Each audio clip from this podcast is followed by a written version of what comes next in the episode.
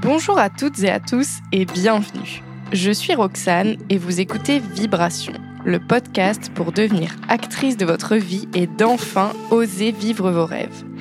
À travers les témoignages de femmes inspirantes et passionnées, on abordera des sujets variés tels que le yoga, le chamanisme ou la naturopathie par exemple. L'idée est de vous faire découvrir différentes pratiques pour apprendre à mieux se connaître, se révéler et donner du sens à sa vie. On parlera de l'importance d'être aligné avec soi-même et ses valeurs pour s'épanouir, oser, prendre des risques, écouter son intuition et plein d'autres sujets encore. J'espère que ces conversations vous feront vibrer et sauront vous montrer que rien n'est impossible. Si elles l'ont fait, pourquoi pas vous? Aujourd'hui, je reçois Amélie Clergue. Amélie est thérapeute avec de nombreux outils à proposer pour accompagner l'humain, dont l'ayurveda, la kinésiologie, l'éthiomédecine ou encore le breathwork. Dans cet épisode, elle nous présente en détail ce qu'est la kinésiologie et l'éthiomédecine. En quoi ces deux approches, basées sur nos mémoires cellulaires, sont différentes et peuvent nous aider? Pourquoi consulter? En plus d'aborder ces deux pratiques passionnantes, nous avons parlé du lien très fort entre nos corps et nos émotions, de la puissance de notre mental et plein d'autres sujets passionnants et inspirants. Comme elle aime le dire, ces techniques sont à la fois douces et puissantes.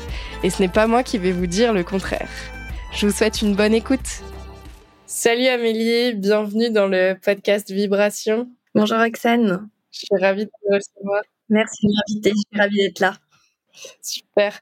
Aujourd'hui, Amélie, euh, je t'ai invitée pour euh, parler de deux sujets qui sont la kinésiologie et l'éthiomédecine principalement. Et aujourd'hui, toi, tu vas te présenter et tu proposes un panel de choses pour accompagner l'humain en général. Euh, on s'est rencontrés il y a à peu près deux ans, je pense, lors d'une consultation que j'ai faite pour moi. Et aujourd'hui, je voulais vraiment te poser toutes les questions par rapport à tous ces sujets, parce que moi, ça a été vraiment hyper fort dans, dans mon parcours et il y a eu vraiment un avant et un après les consultations que tu as faites. Avant ça, Amélie, est-ce que tu peux te présenter et nous dire qui tu es et comment t'en es arrivée justement à devenir euh, accompagnatrice? Alors oui, avec plaisir. Déjà, merci pour ton partage. Tu vas voir dans mon parcours, je suis devenue euh, voilà, thérapeute pour euh, avoir du sens dans mon quotidien et un retour comme tu me le fais, euh, ça n'a pas de prix et c'est pour ça que je suis heureuse de faire ce métier-là aujourd'hui. Moi, j'ai commencé par 15 ans d'entreprise, donc un parcours, on va dire, très classique. Je suis ingénieure de formation, j'étais dans des grands groupes pendant 15 ans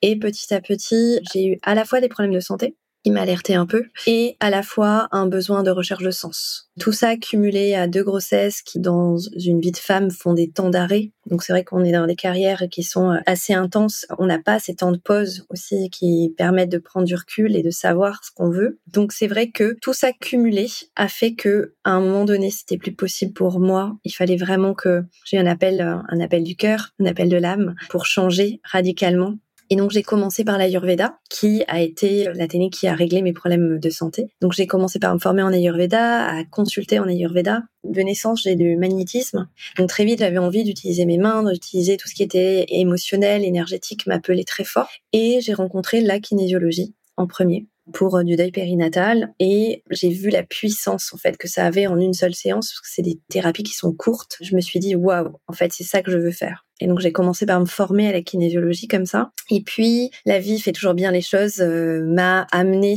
pareil, j'avais un problème de, de cheville qu'on ne réglait pas. Et en fait une amie qui venait se former en éthiomédecine m'a proposé une séance. Et le lendemain je marchais, j'avais plus rien à la cheville tout cumulé donc je me suis waouh en fait c'est une autre étape on travaille en mémoire cellulaire de la même façon. Mais je sens cet appel là et donc je me suis formée en éthiomédecine. Après j'ai beaucoup travaillé avec le souffle et avec le breathwork donc je me suis formée pour moi et aujourd'hui c'est quelque chose que je propose en lien en zoom euh, tous les lundis ou dans mes retraites. Et il y a peu de temps j'ai rajouté tout ce qui était activation de kundalini qui est euh, pour moi très complémentaire avec le breathwork qui l'active un peu naturellement. Donc quelque part tout ce que je propose ma boîte à outils c'est tout ce qui m'a moi transformé à titre personnel et j'ai toujours à cœur de, bah, de donner toutes ces pépites, tout ce que j'ai compris pour aider euh, les autres à se libérer et euh, à s'aligner sur leur chemin de vie, sur qui ils sont. Trop chouette. En tout cas, tu as une sacrée palette d'outils pour euh, accompagner l'être humain en général. Est-ce que, euh, donc du coup, tu nous as parlé de kinésiologie, d'éthiomédecine, d'ayurveda et de breathwork. Le breathwork, j'en ai fait tout un podcast avec euh, Sarah qui nous explique ce que c'est. Et aujourd'hui, je voulais que toi, tu nous parles de kinésiologie et d'éthiomédecine. Et est-ce que tu pourrais nous définir un peu ces deux pratiques? On va d'abord commencer, je pense, par la kinésiologie comme ça. Alors, la kinésiologie, c'est un des courants, donc ça a été inventé aux États-Unis, c'est un des courants de la chiropraxie et on va associer le test musculaire des mouvements du corps à de l'émotionnel. D'accord? En partant du principe que le corps emmagasine, somatise, donc emmagasine les informations émotionnelles et que en travaillant sur cette mémoire émotionnelle, on peut libérer des choses. Dans la kinésiologie, il y a beaucoup de courants différents, dont il y a le Touch for Health qui est le plus euh, classique où là on fait vraiment des mouvements du corps pour débloquer des choses. Et après, il y a toute la kinésiologie émotionnelle. Donc moi, c'est celle que je pratique. Le reste, je suis formée, mais aujourd'hui, je pratique euh, plus du tout parce que c'est cette partie-là qui me passionne. Je pense que c'est quand on est passionné qu'on est bon et que on est où il faut être. Donc voilà, donc la kinésiologie, d'où ça vient? L'éthiomédecine, c'est une thérapie qui a été inventée, canalisée, enfin peu importe, par le docteur Brinette dans les années 60, qui est un médecin français qui s'est rendu compte, pareil, que la somatisation, que en utilisant l'énergie Kundalini, justement, on pouvait aller débloquer des choses dans le corps et associer justement donc tout ce qui était conditionnement, croyances, des blessures, des traumas, qu'ils soient conscients ou inconscients, y compris des choses qu'on a vécues in utero ou des choses qu'on a héritées de nos lignées ou d'autres vies si on y croit. Et donc en fait, en parlant du principe que tout ça dans le corps va créer des blocages et que en mettant de la conscience avec du ressenti, on arrive à libérer les choses. Donc quand on compare la kinésiologie et l'éthiomédecine, en tout cas moi, la façon dont je l'utilise, parce que c'est chaque thérapeute est différent bien évidemment. Moi la kinésiologie, je trouve ça extrêmement puissant quand on a des sujets précis. C'est-à-dire que on va faire un deuil, on a quelqu'un qui est dans un schéma de sauveur. On a des choses très précises avec un trauma ou un conditionnement ou un événement dans sa vie qui a été clé, qu'on arrive à facilement relier. Et donc, dans ces moments-là, la kinésiologie, avec le test musculaire, on arrive à reprogrammer les choses de façon assez euh, rapide et puissante. L'éthiomédecine, moi je trouve que l'avantage que ça a, c'est que on va vraiment être de façon ultra ouverte et c'est le corps qui va nous parler. Donc euh, c'est vrai que ce sont des consultations qui peuvent être, je me rappelle de ta première consultation, donc euh, tu pourras témoigner, qui peuvent être très perturbantes pour, par la personne parce que on ne sait quasiment rien dit. Je demande à très très peu d'informations à la personne, juste l'objectif pour lequel elle vient. Elle va s'allonger, je vais prendre son pouls et très vite je vais donner une information qui, alors c'est peut-être pas la première, des fois c'est la deuxième, mais qui tombe extrêmement juste et qui fait partie de la vie de la personne de façon très profonde, auquel elle n'aura pas forcément pensé, elle, elle vient pas forcément pour ça, mais c'est ça qui bloque à ce moment-là. Et pour moi, c'est ça vraiment la puissance de l'éthio, c'est que le corps va nous donner exactement l'information juste à l'instant T à libérer pour le bien-être, l'alignement de la personne à ce moment-là. Et on a un champ des possibles qui est extrêmement vaste, donc ce qui permet de, euh, il n'y a jamais deux séances qui se ressemblent. Je, peux témoigner par rapport à, la séance en tout cas. Je vois bien le côté ultra ouvert où, enfin moi on m'avait dit euh, tu vas voir, t'as pas besoin de savoir vraiment pourquoi tu vas, même si inconsciemment, bon on sait toujours. Mais moi je me souviens j'étais venue et tu m'avais dit euh, vous voulez travailler sur quoi? Et j'avais dit bah j'en sais rien, j'ai une amie qui m'a dit de venir et puis que vous lisiez le corps. Enfin bref.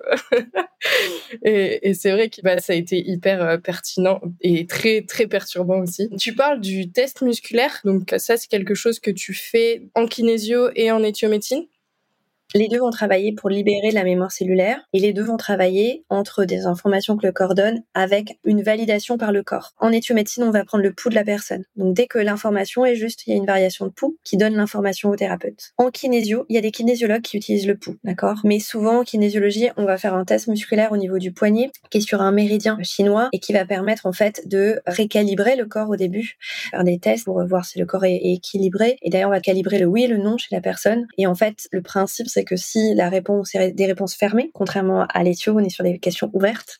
En kinésio, donc euh, bah, si c'est la réponse est oui, ça va pas créer de stress chez la personne, donc ça va pas bouger le poignet. En revanche, si la réponse est non, enfin en fonction de ce que c'est, ça va baisser et donc en fait ça va créer un stress chez la personne. Le mouvement du poignet est imperceptible, comme le mouvement du pouls, ce qui permet en fait au thérapeute d'avoir la réponse du corps et de l'inconscient sans passer par la conscience en fait du patient. Parce que souvent on va chercher des choses que l'ego a pas forcément envie de voir ou s'entendre, bah en fait l'ego va dire ah bah non non pas du tout, je suis pas du tout comme ça. Et puis finalement bah le corps dit oui parce que l'information elle est stockée. Soit c'est du passé à libérer, soit c'est quelque chose qu'on n'a pas forcément envie de voir sur soi-même. C'est possible aussi. Donc dans les deux cas, il y a le test musculaire en kinésio et la prise de pouls en éthio.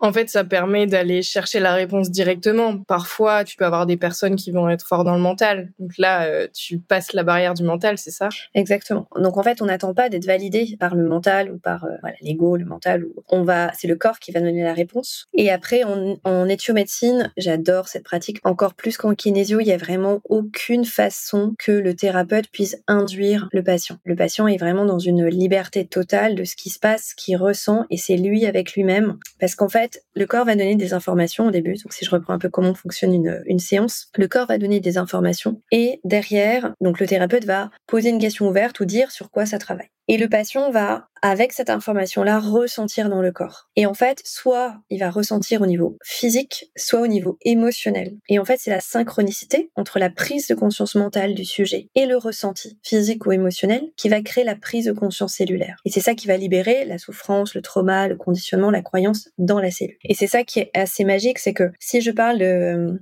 quelque chose qu'il a pas trop envie de voir sur lui, mais que bah, il sent quelque chose dans son ventre, ou il sent une vague d'énergie, ou il sent un poids sur le corps, ou du chaud, ou du froid, peu importe. Il a une sensation qui se passe, il sait que ça lui appartient. C'est-à-dire qu'il peut plus mentir à lui-même parce qu'il y a le corps qui va parler. De la même façon, si euh, ça, je trouve que c'est toujours euh, extrêmement euh, beau à, vivre, c'est chaque fois qu'on va parler de transgénérationnel, donc d'héritage de lignée ou de vécu in utero, on ne peut pas avoir de mémoire de ce qui s'est passé in utero puisque voilà, on n'était pas conscient. En revanche, on a vécu cette période-là et dans cette période là je vais dire, voilà, j'ai l'information qui s'est passé ça, je vais poser la question à la personne. Souvent, elle ne sait même pas mais s'il y a une vague de tristesse, s'il y a un stress, si d'un coup le corps se tend, s'il se passe quelque chose, elle sait que c'est vrai et elle sait que ça lui appartient. Et c'est en ça que c'est extrêmement puissant parce que on peut pas euh, raconter des choses, enfin on peut en tant que thérapeute dire des choses, mais si on tombe à côté, il se passe rien dans le corps. Et c'est ça, je trouve, qui est très juste parce que moi mine de rien, avec mon passé euh, d'ingénieur, je suis quand même très cartésienne, j'ai besoin d'expérimenter. Surtout ce qui est, pour moi, tout, enfin tout ça c'est de la physique quantique, hein, donc euh, on est au début hein, de sa découverte, de toute l'énergétique et de toute la puissance qu'il y a derrière. Mais justement, quand on a des gens un peu dubitatifs qui sont euh, un peu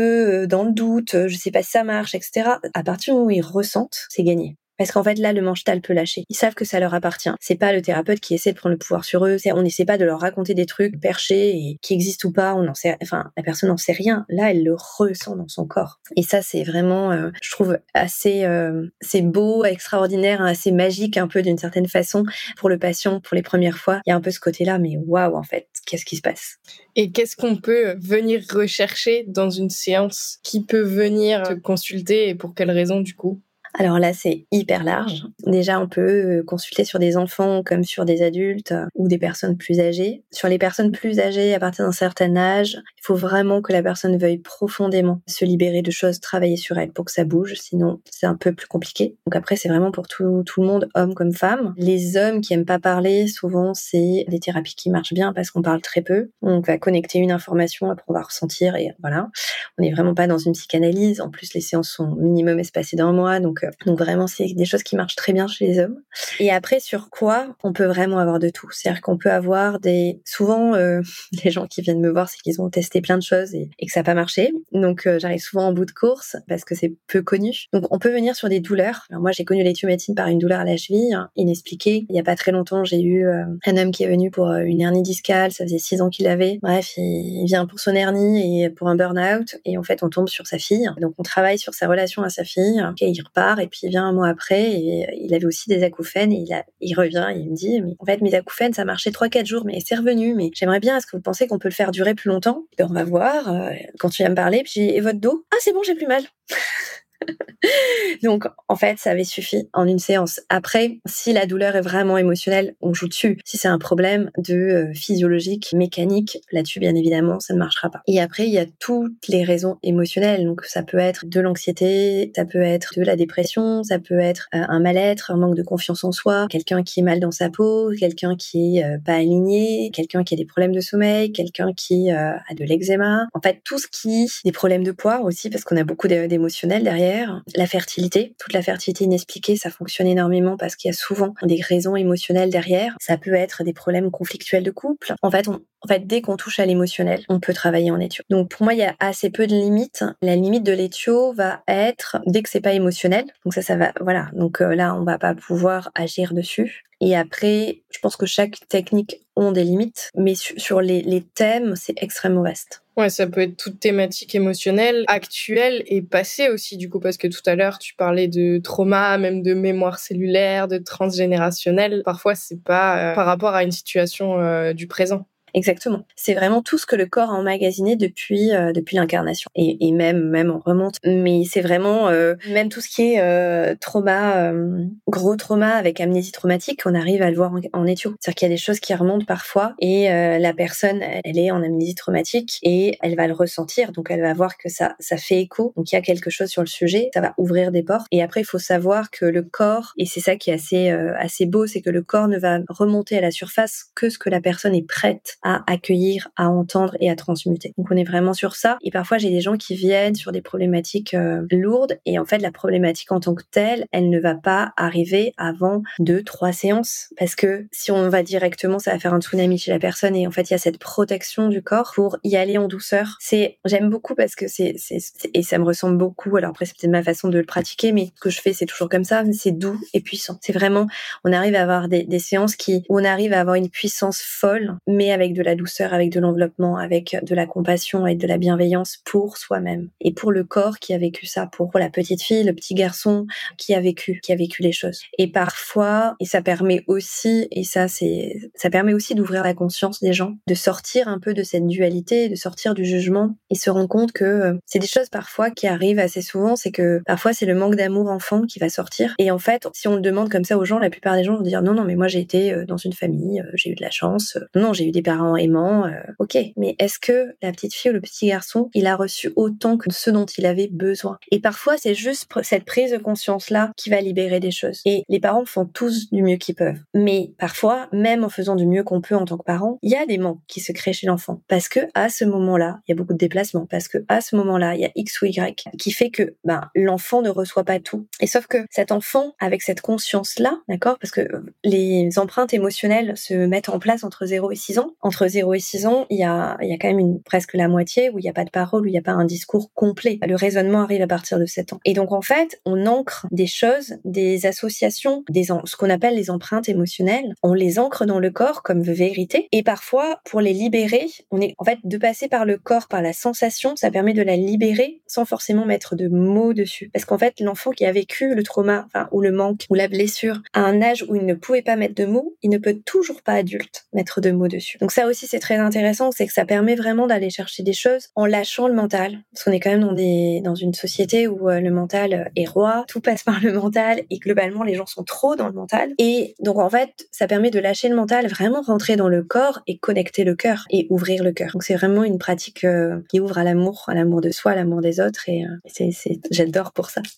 Ouais, qui permet de se reconnecter à soi parce que là, tu parles, euh, par exemple, ça pourrait être une personne qui ressent un, certain mal-être, qui va pas bien, qui sait pas vraiment pourquoi et qui pourrait venir te voir. Et comme tu dis, l'éthiomédecine, c'est hyper large. Donc, elle pourrait te dire, bah, je vais pas bien, j'ai envie d'avancer, mais je comprends pas pourquoi. Et là, ça va mettre euh, de la conscience corporelle, puis après de la conscience sur quelque chose qu'elle aurait jamais pu réussir à faire toute seule finalement.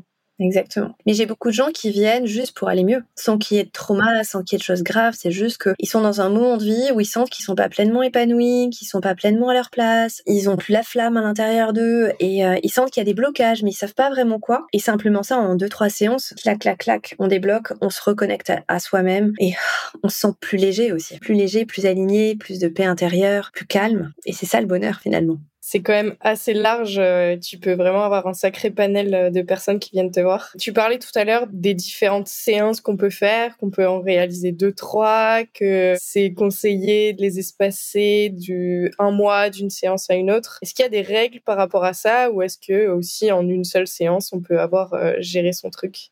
Alors, comme tout, l'être humain est tellement complexe qu'il n'y a pas de règle. Parfois, une séance suffit. Là, c'est marrant, j'ai reçu un mail d'une ancienne patiente qui est venue il y a deux ans, une fois. Voilà, elle me demandait des renseignements pour ma retraite et parce qu'elle souhaite venir. Et derrière, elle me disait, mais en fait, ça a été magique en une séance, mais vous avez changé ma vie. Et donc, parfois, une séance suffit. Après, c'est quand même, voilà, quand il y a des traumas, des choses très enfin, très ponctuelles, ça, une séance suffit. Après, c'est quand même, on est quand même un peu plus sur un travail de développement personnel, de travail sur soi. Et c'est bien de faire deux, trois séances. Après, ça dépend vraiment. J'ai des gens qui viennent deux fois par an, un peu comme on va voir un ostéo, un ostéo en prévention. J'ai des gens qui viennent très régulièrement tous les mois pendant six mois et après je les vois plus. Et puis trois ans après, il arrive quelque chose dans leur vie, ils reviennent. Donc moi, je fais vraiment du sur-mesure. J'ai des gens qui viennent tous les deux mois parce que c'est le bon rythme pour eux. Il y a, y a vraiment pas de règle. Pour moi, la seule règle, c'est que la personne, elle ait cet appel, elle ait cette envie de découvrir, d'aller chercher sur elle et de travailler. Quelque part, les thérapeutes, et là, c'est toute thérapie. On fait tous la même chose, c'est que on met de la conscience, on amène les gens à ouvrir des portes, on ouvre la porte avec eux et on les laisse sur le palier. Et là, c'est le libre arbitre de chacun. De, ok, la porte est ouverte, elle est grande ouverte. Est-ce que je passe le palier ou est-ce que je le passe pas? Est-ce que il me faut six mois pour le passer ou est-ce que finalement en deux jours, hop, j'ai changé de palier? Et ça, c'est même pas des gens qui sont plus rapides que d'autres, c'est des sujets. Il y a des sujets qu'on intègre, qu'on parle de mutation euh, en éthiomédecine, qu'on va muter, qu'on va transmuter très rapidement. Moi, je sais que j'ai, je me rappelle d'une séance sur la fin de ma formation qui avait été euh, physiquement assez éprouvante. Je claquais des dents, enfin, j'étais presque en transe sur la table. Ça arrive, c'est rare, mais ça arrive parfois. Et je sentais toutes les résistances en fait de mon corps sur sur le thème. Et c'est à peu près six mois après où il s'est passé un événement dans ma vie. Et là, je me suis dit, ça y est, je suis en train d'intégrer ce soin. Et ça m'avait mis six mois. Et il y a des soins où en une séance, ça y est. Donc ça, ça va dépendre de beaucoup, beaucoup de choses. Et euh, c'est même pas d'une personne à l'autre, c'est même au sein d'une même personne. C'est un sujet par rapport à un Et le timing, le temps est notre allié quelque part. Et le timing divin hein, dont on parle, qui est toujours parfait, c'est aussi suivre ça. Donc sur les euh, séances, sur euh, c'est vraiment avoir cet appel intérieur de j'ai envie de travailler sur moi, c'est le moment pour moi, donc j'y vais. Et après il y a des moments, on sent que c'est plus le moment, donc on arrête. Et vraiment, après c'est tout ce que je prône, c'est que vraiment écoutez-vous, c'est vous qui savez. En fait, les thérapeutes, nous on peut vous orienter, on peut donner un avis, mais c'est vous au fond qui chaque individu qui sait qu'est-ce qui est juste, qu'est-ce qui est bon pour lui à partir du moment où on se connecte à notre cœur et pas à nos peurs. J'ai une question qui émerge par rapport à tout ça parce que là c'est ça vient de la volonté de la personne et tout à l'heure tu disais que n'importe qui peut consulter même euh, des enfants. Quand on est enfant on sait pas nécessairement ce qu'on veut ce qu'on veut pas et ce qu'on enfin on se dit pas tiens il faudrait que je travaille euh, sur euh, la lignée transgénérationnelle ou sur tel sujet. En quoi donc faire venir un enfant plutôt que l'enfant vienne de, son propre gré ça peut être intéressant pour un enfant de faire une séance? Bah, pour les mêmes raisons qu'un adulte, ton point est très juste. Donc déjà, à partir du moment où l'enfant a 10-11 ans, en préadolescence et adolescence, moi, je, je demande que l'enfant, ce soit un souhait de l'enfant. Si l'enfant n'a pas envie, surtout les ados, ça ne sert à rien, clairement, parce que c'est que la personne vient, elle est déjà fermée, donc en fait, moi, je peux rien faire. Donc, euh, donc ça, c'est certain. Pour les enfants plus petits, c'est plus compliqué, mais alors souvent, les enfants plus petits qui viennent chez moi, ils ont déjà vu euh, soit des psys, soit des sophrologues, soit des, enfin voilà, psychomotriciens, enfin souvent, il y, y, a eu des choses, ou pas forcément, mais moi, je demande juste aux parents que le parent expliquent, parce que c'est généralement des parents que je suis moi, qu'ils expliquent un peu ce qui se passe à l'enfant et juste pour éveiller la curiosité de l'enfant. Ça suffit. Et après, chez les enfants, on a, en fait, énergétiquement, il y a beaucoup moins de conditionnement, donc ils sont beaucoup plus ouverts que les adultes, donc on verbalise très très peu de choses. Donc c'est plus moi qui vais mettre en conscience les choses et qui vais faire le travail et l'enfant, il va juste être sur la table, allongé. C'est un peu plus court en plus souvent pour les enfants. C'est, voilà, il est allongé un quart d'heure, 20 minutes sur une table. Il ressent un peu des choses dans le corps. C'est un peu bizarre, mais on rigole. Enfin voilà, on est, on est vraiment dans quelque chose de ludique qui fait que le soin se passe. En revanche, après, il faut que l'enfant ait envie de revenir. Parce que même un enfant de 6 ans, il, sait s'il a envie de revenir ou pas. Et il y en a certains qui redemandent. Donc voilà. Mais, c'est vrai que sur les, premières euh, séances des enfants, ils n'ont pas ce libre arbitre euh, d'adulte. C'est très juste. Mais voilà, le parent sait éveiller la curiosité et si l'enfant n'a pas envie, c'est ok, on le force pas. Même si la conscience de l'enfant est pas là, il a sa conscience supérieure qui, est là et qui capte ce qui va se passer et qui sait s'il a envie d'y aller ou pas. Et parfois, il y a des enfants qui ont moment où on prend rendez-vous. Et quand le rendez-vous arrive, le jour J veut pas venir, bah c'est ok. voilà, on, ne peut pas forcer euh, qui que ce soit. Et quand c'est comme ça, tu poses aussi des questions à l'enfant ou alors tu écoutes juste les réponses du corps? Souvent, je peux poser des questions ou dire un peu sur quoi ça travaille, si c'est entendable par l'enfant. Si c'est un problème de nounou, un problème de doudou, ce genre de choses qui peuvent sortir. Si c'est au niveau d'un enfant, je vais, je vais le nommer et on va un peu échanger. Mais en fait, je vais plus poser le contexte pour que l'enfant l'ait en tête, mais sans rentrer dans une discussion comme on peut faire parfois avec un adulte. Et après, parfois, je vais travailler que en énergétique. Voilà, s'il y a quelque chose qui résonne avec les parents, qui est pas d'un niveau de conscience d'enfant, ça sert à rien d'alourdir les choses. Donc, on va juste libérer les choses. Et c'est pareil, je vais demander aussi au corps de l'enfant si je peux le partager avec les parents. Et parfois, le mettre de la conscience chez le parent va permettre de conscientiser tout le sujet, de libérer. Parce que souvent, quand les enfants vont pas bien, c'est que au global, dans la famille, euh, voilà, c'est pas le seul à pas aller bien. On est tous des effets miroirs. C'est la consultation chez le parent qui serait intéressante parfois. Bah parfois oui, c'est mais c'est parce que les gens amènent leurs enfants, pas forcément parce qu'ils veulent pas, mais souvent ils sont ils s'occupent mieux de leurs enfants que d'eux-mêmes, tout simplement. Donc un enfant qui va pas bien, qui fait des colères, qui dort pas ou qui fait des cauchemars, on va s'en occuper, on va pas laisser traîner. Alors qu'un adulte qui se met à mal dormir, ben il va pas les consulter avant que ça devienne vraiment problématique. Donc donc c'est vrai que c'est un pont aussi pour moi pour quand je capte des choses dire bon bah voilà, ça, ça, peut être intéressant de travailler sur vous, en travaillant sur vous, vous allez libérer aussi votre enfant. Et ça, et ça se fait souvent dans ce sens-là aussi. Ok, super. Tout à l'heure, tu parlais du mental qui pouvait être très fort euh, chez certaines personnes. Et donc que euh, ces, deux pratiques, euh, que ce soit la kinésio ou l'éthiomédecine, c'est assez magique dans le sens où ça passe la barrière du mental. Enfin, c'est tout le temps le cas, ou alors parfois, il y a, y a des personnes où c'est plus compliqué que d'autres parce qu'elles ont un mental qui est très très fort. Alors, ta question est intéressante. La question va pas être est-ce que la personne a un mental, plus le mental est fort, moins ça marche, et moins le mental est fort, mieux ça marche? Ça, c'est sûr que non. Parce que tout le monde a beaucoup de mental, au final. Plus ou moins, mais tout le monde, on est dans une éducation de mental. En revanche, c'est à quel point la personne va être ouverte ou être OK pour ouvrir. Et même si la personne a un mental de dingue, mais qu'elle veut s'en sortir, qu'elle veut aller mieux, qu'elle veut travailler sur elle, c'est hyper facile. Et ça va marcher directement. Et à l'inverse, une personne, même si elle a un mental moins fort, qui est dans le doute, qui sait pas trop, qui euh, finalement, elle veut s'en sortir, mais en même temps, ce statut de je vais pas bien ou j'ai tel problème, c'est confortable. En fait, les personnes un peu qui restent en posture de victime et qui sont confortables dans cette posture de victime parce qu'elle est connue versus aller vers lâcher ça pour aller parfois vers de l'inconnu, ça peut faire peur et donc là la personne peut fermer énergétiquement. Et dans ces moments-là, c'est pas une question de mental, c'est que si elle ferme, moi je pourrais rien faire. On est deux, d'accord? J'aime beaucoup le triangle thérapeutique, hein. ça ça marche pour tout le monde et toutes les thérapies. C'est que dans le triangle thérapeutique, il y a trois acteurs. Il y a le patient, donc sa motivation, son envie, son envie, son envie consciente et son envie inconsciente, parce qu'on peut avoir très envie consciemment, mais inconsciemment ça peut totalement bloquer. Après il y a la thérapie. Est-ce que la technique convient à la personne ou pas? Il y a des techniques qui conviennent mieux à certaines personnes qu'à d'autres. Et après, il y a le thérapeute. Donc, est-ce que, bah, est-ce que le thérapeute est bon dans sa technique déjà? Enfin, c'est le triangle dans tous les sens. et aussi, est-ce que le thérapeute va fitter avec le patient ou pas? Comme dans toute relation. Quand on rencontre des gens, bah, il y a des gens avec qui on a plus de feeling qu'avec d'autres. Bah, si, euh, quand chaque fois que vous allez voir votre thérapeute, ben en fait, vous n'avez pas super feeling, vous dites, ouais, la technique est vraiment bien, mais euh, bon, je me sens pas hyper à l'aise. En fait, il faut changer de thérapeute. Moi, je pense que vraiment, sur ça, j'ai zéro ego. Je pense qu'on est tous très bons pour certaines personnes, mais pas pour tout le monde on peut pas être bon pour tout le monde, comme notre technique ne peut pas être bonne pour tout le monde. Donc voilà, donc c'est vraiment trouver dans ce triangle thérapeutique quelle est la technique que je veux qui me parle et ça peut parler à un moment et puis pas à un autre ou vice versa. Ça peut. J'ai des gens qui euh, parfois viennent et puis c'est pas fou et deux ans, trois ans après ils vont revenir parce que j'ai eu des j'ai eu d'autres personnes de leur entourage et que là ils sont prêts et là c'est des séances extraordinaires parce que à l'époque quand ils étaient venus c'était trop tôt ils étaient pas prêts. Donc voilà, il peut y avoir ça et après il y a le lien entre le patient et le thérapeute. Ça se voit vite. Faut faire confiance à la vie. Déjà, moi, j'ai que des passions euh, que j'adore parce que la vie, mon énergie fait que j'attire les gens qui me ressemblent ou on vibre un peu la même fréquence et qui fait que bah, c'est un plaisir à chaque fois d'aider ces gens-là et que je me retrouve euh, au tout début, c'était euh, j'ai eu deux trois personnes où je fitais pas du tout. Alors certaines personnes, je réoriente de temps en temps, c'est-à-dire que je dois avoir deux personnes par an, deux patients par an ou qui arrivent et je me dis ah ça va pas le faire. Ok, c'est pas grave. Et en effet, ça le fait pas. Et ou c'est au cours du truc, je me dis hum, il y a un truc qui fait que voilà. Après, euh, c'est mais enfin, je dis ça avec beaucoup de précaution parce que je suis pas dans le jugement de ça fit, ça fit pas, la, personne me ressemble ou pas. C'est vraiment pas ça. C'est plus vraiment une énergie. Ou parfois, enfin voilà, j'ai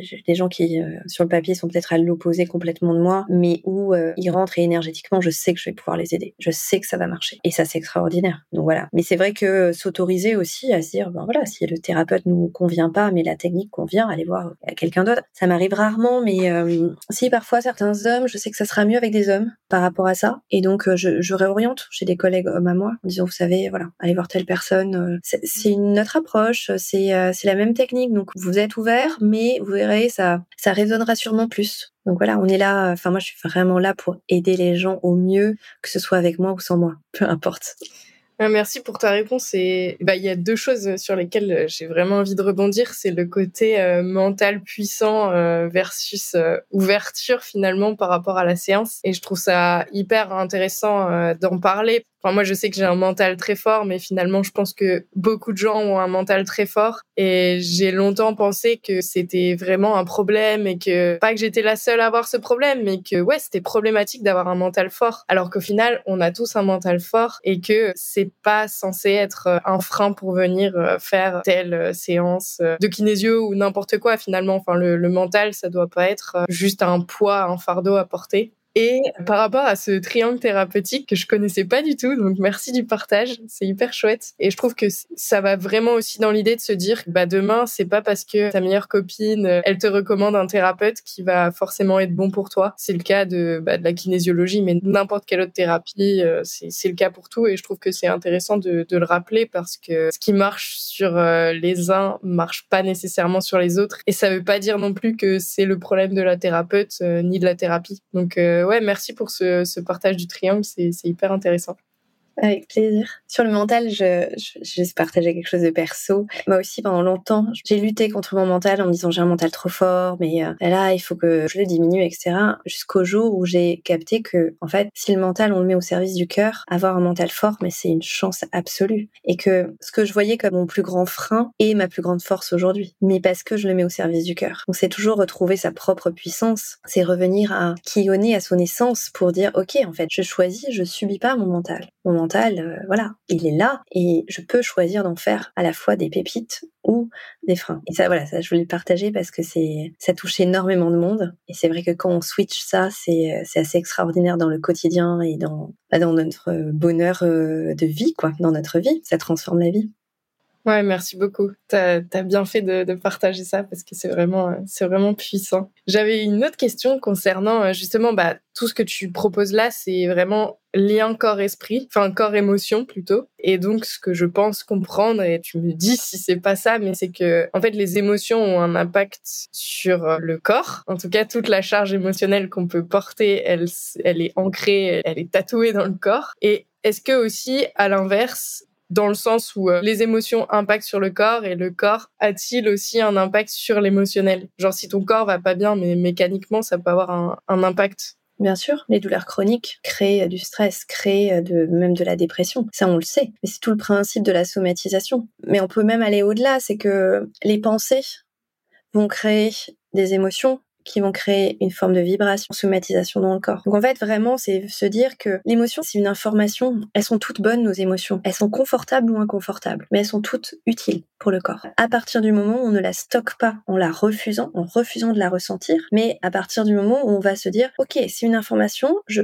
ressens la vague pour recevoir l'information derrière. Et si on commence à vivre ces émotions comme ça, on ne les stocke plus dans le corps. Donc on somatise pas, donc ça crée pas de nouvelles empreintes émotionnelles, etc. Donc ça c'est la théorie. Après, dans la pratique, c'est compliqué et c'est pour ça que voilà, moi, j'accompagne que ce soit sur mes programmes en ligne, que ce soit sur euh, les retraites, enfin voilà, sur des, moments de transformation plus intensive où on travaille vraiment sur ces sujets-là. Mais oui, tout est en lien et au-delà de ça, c'est presque la fréquence vibratoire qu'on vibre qui crée tout. C'est que euh, si le matin tu te lèves et tu ouvres la fenêtre et s'il y a du soleil, tu dis oh c'est génial, ça va être une super journée. Et donc en fait tout va bien se découler et même des douleurs que tu peux avoir, peut-être tu vas plus les ressentir. Et si le lendemain matin c'est la même journée, le même corps, tout est pareil, mais qui fait moche, et que tu dis, oh non, je déteste, encore une journée de gris, mais j'en peux plus. Et tu vas vibrer bas, et en fait, tout va être lourd, tout va être compliqué. Et c'est vraiment, en fait, pour moi, la clé, elle est, alors j'ai pris la météo parce que ça parle à tout le monde, mais chez certaines femmes, c'est, euh, je me pèse le matin et j'ai, je suis au-dessus de tel chiffre ou en dessous de tel chiffre qui fait la météo de la journée. Chez d'autres, ça va être euh, mon boss qui me regarde, qui me fait un compliment ou pas. Enfin, peu importe, on a tous. Mais en fait,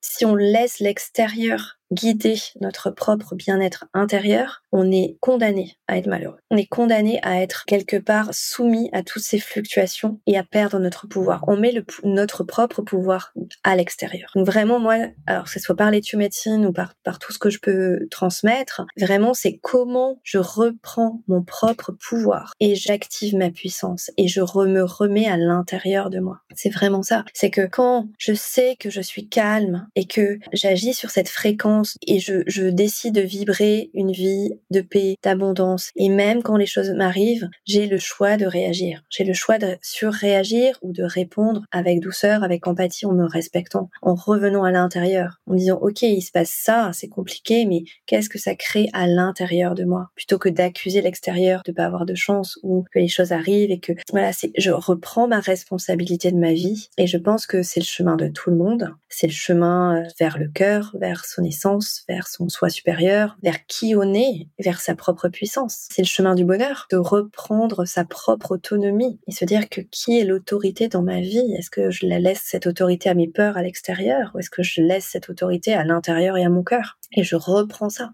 Et c'est des choses que on n'apprend pas. Les enfants aujourd'hui un peu plus, mais c'est notre génération, on l'a pas appris. Et ça, c'est se faire ce cadeau-là, c'est il n'y a pas plus beau cadeau qu'on puisse se faire. Et donc toi, aujourd'hui, t'accompagnes les personnes via tes consultations, mais également tes retraites, là où tu vas un peu euh, mixer toutes, tes, toutes les cordes que tu as à ton arc, à justement euh, reprendre leur pouvoir, leur puissance intérieure. Et est-ce que tu peux nous en parler euh, un petit peu?